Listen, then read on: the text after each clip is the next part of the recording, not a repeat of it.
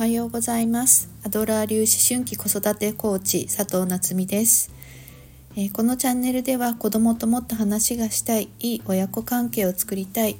子供の才能を伸ばしたいそんなお母さんたちのために子育てのヒントをお伝えしています。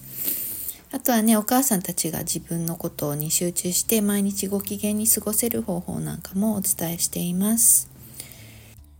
今日は2024年1月9日ですね、えー、今日から学校が始まるご家庭が多いんじゃないかなと思います。ね、昨日うちの息子大変でしたね。あのいきなり書き初めを始めてですね。今日提出なんだって言って一生懸命書いてました。いつもギリギリ成人なんですけど、ま真面目な子なのでとりあえずはやるっていうねところなんですがそうそしてねえっ、ー、と冬休みの間あの数学の家庭教師というかあの個人レッスンの、えー、先生に、えー、お願いをして、えーと、特別講座っていうのをやってもらっていました。まあ、息子が本人が望んだのでやってたんですけれども、えー、毎日ですねえっ、と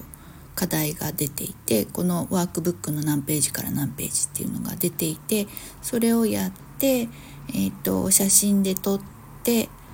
LINE で先生に送ってそれを見て先生が公表してくれるっていうねの毎日続けてました。えーと、元日以外毎日やってました。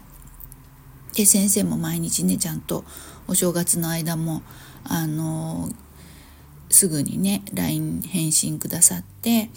でちゃんとこうあの解説をしてくれているっていう状態であのありがたいなと思ったんですね。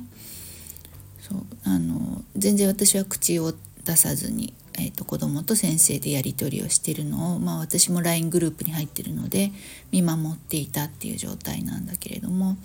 えー、最後にですねあの昨日おとといか、えー、終わってえー、先生からメッセージが届いていてあの毎日ねあの君の成長が見守れてすごく嬉しかったですありがとうっていうメッセージを頂いてたんですよね。もう本当にね勇気づけが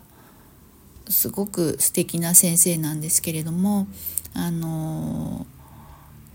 あの読んでる私も本当にあこの先生素晴らしいなと思ってあの感謝して